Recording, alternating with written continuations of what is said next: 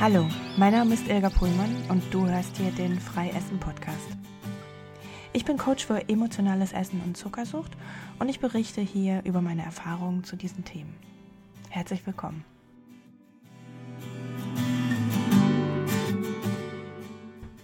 Wie kommt es eigentlich dazu, dass ich jetzt plötzlich einen Podcast mache? Das ist gar nicht so plötzlich. Ich habe, äh, ich glaube, vor anderthalb Jahren mir ein Podcast-Mikro gekauft. Das steht seit langer Zeit auf meinem Tisch und das ist ein richtig dickes Ding. Erschreckend groß, finde ich. Ähm, und ich habe eine Folge aufgenommen und war, ja, ich, äh, da war ich nicht so zufrieden damit und dann habe ich das Ganze erstmal wieder zur Seite gelegt. Ich habe aber gespürt, dass das ansteht, dass ich ähm, wohl demnächst ein bisschen mehr aufnehmen soll. Und habe aber immer wieder, wenn ich darüber nachgedacht habe, mein Ego gehört, das mir gesagt hat, du hast überhaupt nichts zu sagen. Worüber willst du denn sprechen? Du kannst das nicht durchhalten, du kannst das überhaupt nicht regelmäßig machen. Und dann bin ich immer wieder eingeknickt. Und äh, ja, in den letzten zwei Wochen ist das dann richtig heftig geworden. Für alle, die die später einschalten, wir befinden uns gerade mitten in der Corona-Krise 2020, Anfang April.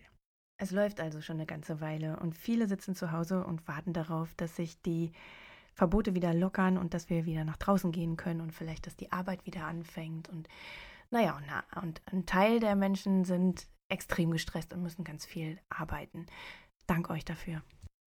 Die Corona-Krise hat angefangen und die Stimme in mir wurde immer lauter, immer lauter und lauter, dass ich irgendwas tun muss, weil ich ringsherum die äh, Nachrichten erhalten habe, dass das emotionale Essen bei den Leuten, die jetzt zu Hause sitzen und ihrem täglichen Tagesablauf, also ihrem Tagesablauf nicht mehr nachgehen können und natürlich getriggert werden von all dem, was da draußen los ist, von Ängsten, von ja, dass diese Leute besonders viel emotional essen.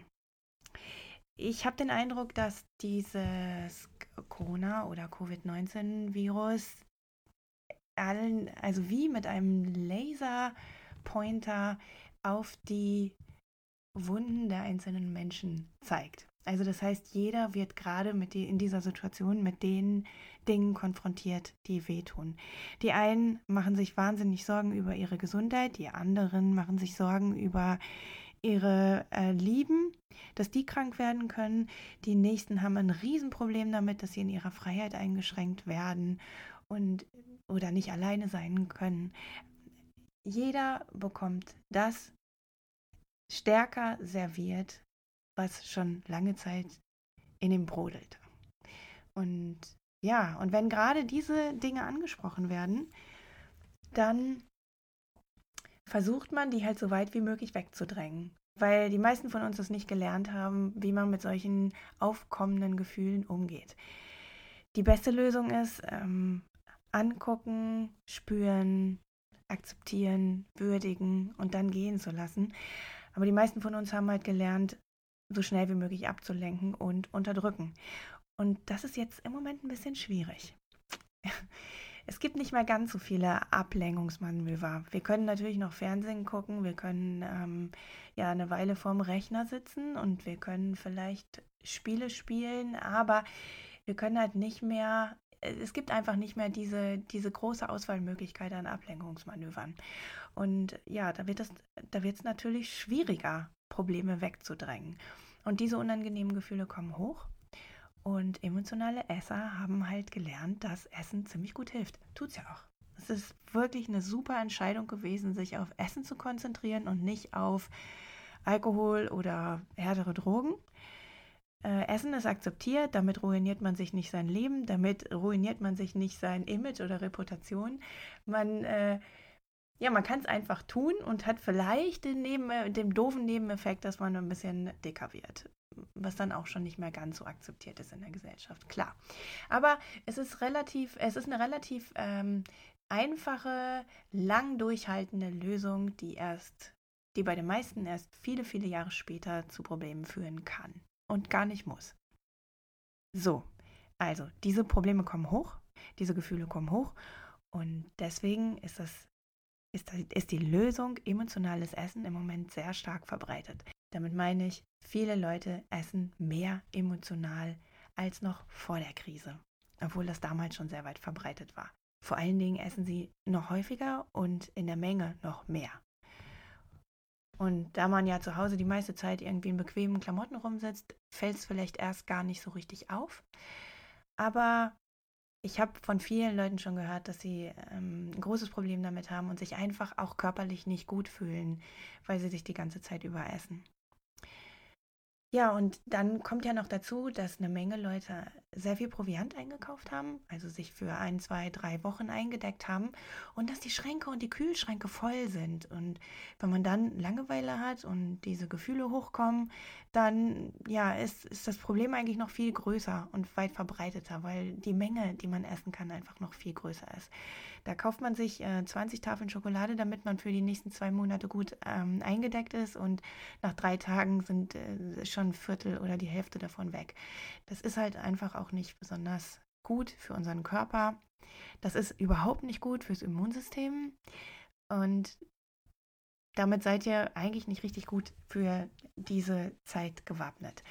Und all das hat in meinem Kopf und in meinem Herzen gearbeitet und wollte raus es, mein Herz hat gesagt, du kannst doch helfen, du kannst doch einfach sprechen darüber, was du weißt, was du alles gelernt hast. Und mein Ego hat die ganze Zeit gesagt, shut up, du weißt überhaupt nichts. Du hast nichts zu sagen. Und die beiden Stimmen haben in meinem System miteinander gekämpft. Und das war eine Woche extrem anstrengend. Ich habe mich gefühlt, als müsste ich platzen, weil ich gemerkt habe, dass da was aus mir raus will. Und die Energie ist immer stärker geworden und es ist immer, ja, immer kraftvoller geworden. Und gleichzeitig ist der Deckel, der da drauf war, der Korken, der da gesteckt hat, mein Ego, diese Stimme, dass ich das nicht kann, immer dicker geworden und immer kräftiger geworden. Und so habe ich mich wie ein Schnellkochtopf gefühlt, der einfach sein Ventil nicht mehr öffnen darf. Und das war extrem unangenehm. Das hat mir ähm, eine Menge Kraft ge geraubt. Und ja, es hat mich extrem unzufrieden gemacht. Und dann sind ein paar Dinge passiert. Ich ähm, versuche häufiger zu meditieren, zumindest zur Ruhe zu kommen und dann in mich reinzuhorchen, was so meine nächsten Aufgaben sind, was ansteht. Ich stelle dann auch Fragen, was es heute zu tun gibt und was das Universum möchte, was ich sagen soll und zu wem. Und da ja, kam ganz häufig die Antwort Podcast. Ja, und irgendwie kam von allen Seiten dann noch ähm, Bestätigungen dazu oder Bitten, dass ich doch ein, ein anderes Projekt an, äh, anbieten sollte oder ja, irgendwie habe ich von allen Seiten irgendwie Zeichen bekommen, dass das jetzt ansteht und dass äh, jetzt auch die richtige Zeit dafür ist. Und dann ist eine E-Mail gekommen von Perry vom Happy Cool Love Podcast, mein deutscher Lieblingspodcast. Und ja, ich hatte, ich, ich höre den schon seit Monaten und bin total begeistert von diesem Podcast und empfehle den allen meinen Teilnehmern immer mal wieder, weil Perry so toll erklären kann, Dinge, die ich nicht so einfach auf den Punkt bringe. Und ähm, ja, es ist, es ist so schön einfach, Folgen von ihr äh, zu empfehlen und damit so ein ja, komplizierteres Ding einfach erklären zu lassen. Naja, und äh, Perry hat mir plötzlich geschrieben und ich war total erstaunt. Und sie hat sich bedankt dafür, dass ich sie anscheinend häufiger ähm, empfehle. Und dann habe ich ihr gleich geantwortet und in meinem Kopf war die ganze Zeit Kontakt halten, Kontakt halten, Kontakt halten. Und ja, ich habe sie zum Podcast befragt, wie das so geht. Und dann kam eine Antwort von ihr und ja, sie hat mir ähm, Hilfestellung gegeben und hat mir Vorschläge gemacht und ja, ich wollte ihr gleich wieder antworten, weil diese Stimme ja sagte, Kontakt halten, Kontakt halten und ich konnte das nicht. Ich konnte ihr nicht antworten, weil ich mich einfach nicht festlegen konnte. Konnte nichts sagen dazu, ob ich jetzt einen Podcast machen kann und ähm, wie das aussehen soll und wie häufig ich den veröffentlichen möchte. Und es ging einfach nicht, es ging nicht. Und der Druck in mir wurde immer größer und das hat auch noch eine Rolle gespielt in dieser Woche. Ich wollte gerne diese Mail beantworten und ich wollte gerne eine Entscheidung treffen und ich war einfach unfähig. Und der Druck wurde immer größer. Und dann habe ich vor einer Woche Freitagabends äh, vor meinem Rechner gesessen und wieder über diese Sache nachgedacht und habe diesen inneren Kampf gespürt und habe mich einfach hingesetzt und habe äh, die Klopftechnik angewendet und habe das Problem geklopft und habe geguckt, was denn da in mir passiert ist oder was denn da in mir arbeitet. Und ich habe so eine Technik, da geht man an dem, da spürt man das Gefühl ganz intensiv. Also man nimmt es einfach mal richtig wahr, wo im Körper sich das äh, zeigt. Ähm, vielleicht was für eine Farbe, was für eine Form das hat, damit man es mal richtig spürt. Am besten auf einer Skala von 1 bis 10 so bei 8, 9 oder 10. Und wenn man das mal richtig wahrnimmt, dann verfolge ich das in der Zeit zurück und gucke mal, wie alt ich mich gerade fühle, und ähm, in was für einer Situation ich lande. Und da bin ich in einer Situation gelandet, die ähm, ja mit der Schule zusammenhing. Ich glaube in der sechsten Klasse mit einem Theaterstück, ähm, in dem ich mich sehr unsicher gefühlt habe. Ich war ein super, super schüchternes Kind und ähm, ich bin da extrem fies kritisiert worden. Das hat mir wahnsinnig wehgetan. Und ich hatte damals aber nicht die Kraft, mich dazu zu äußern und mich zu verteidigen. Und das Ganze steckte noch in mir, die Angst vor dieser Kritik. Oder die Angst davor, diese Kritik nochmal empfinden zu müssen. Ja, und dann habe ich ähm, ja dieses innere Kind und die Situation geheilt. Und danach habe ich so eine Ruhe und Schaffensdrang gefühlt, dass ich sofort drei Podcast-Folgen aufgenommen habe. Die könnt ihr jetzt schon hören, die sind alle schon freigeschaltet. Ja, so mächtig kann Klopftherapie sein. Ist, ich wäre ohne, ohne diese Technik nicht zu dieser Geschichte gekommen. Es wäre mir nicht klar geworden, ähm, woran das, womit das zusammenhängt, woran das liegt, dass ich da so eine Blockade habe. Aber jetzt sieht es ganz gut aus. Naja, ich habe es nochmal ein bisschen gespürt, als ich dann letztendlich freigeschaltet habe. Ähm, da habe ich nochmal gemerkt, dass Scham hochkam und ein bisschen Verunsicherung und auch Angst, was werden die anderen darüber sagen, werde ich wieder so kritisiert werden.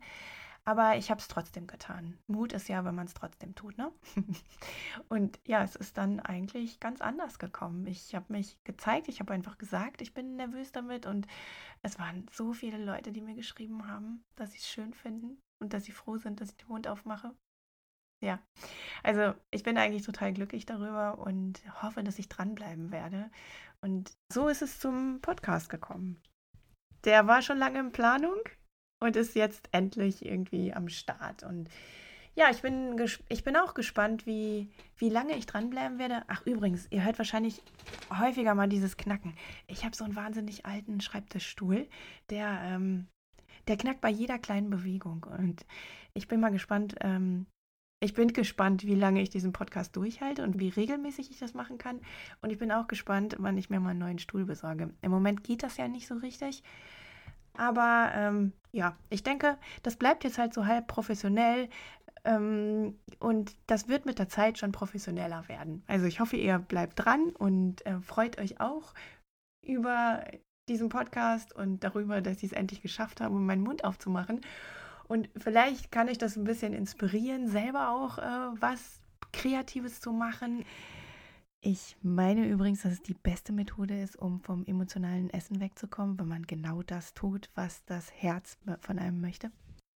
Und vielleicht bekommt ihr einen kleinen Eindruck davon, wie mächtig die Klopftechnik ist, von der ich immer spreche und von der ich so begeistert bin. Und ja, vor allen Dingen hoffe ich, dass ihr dass ihr Spaß und Freude daran habt, mir zuzuhören.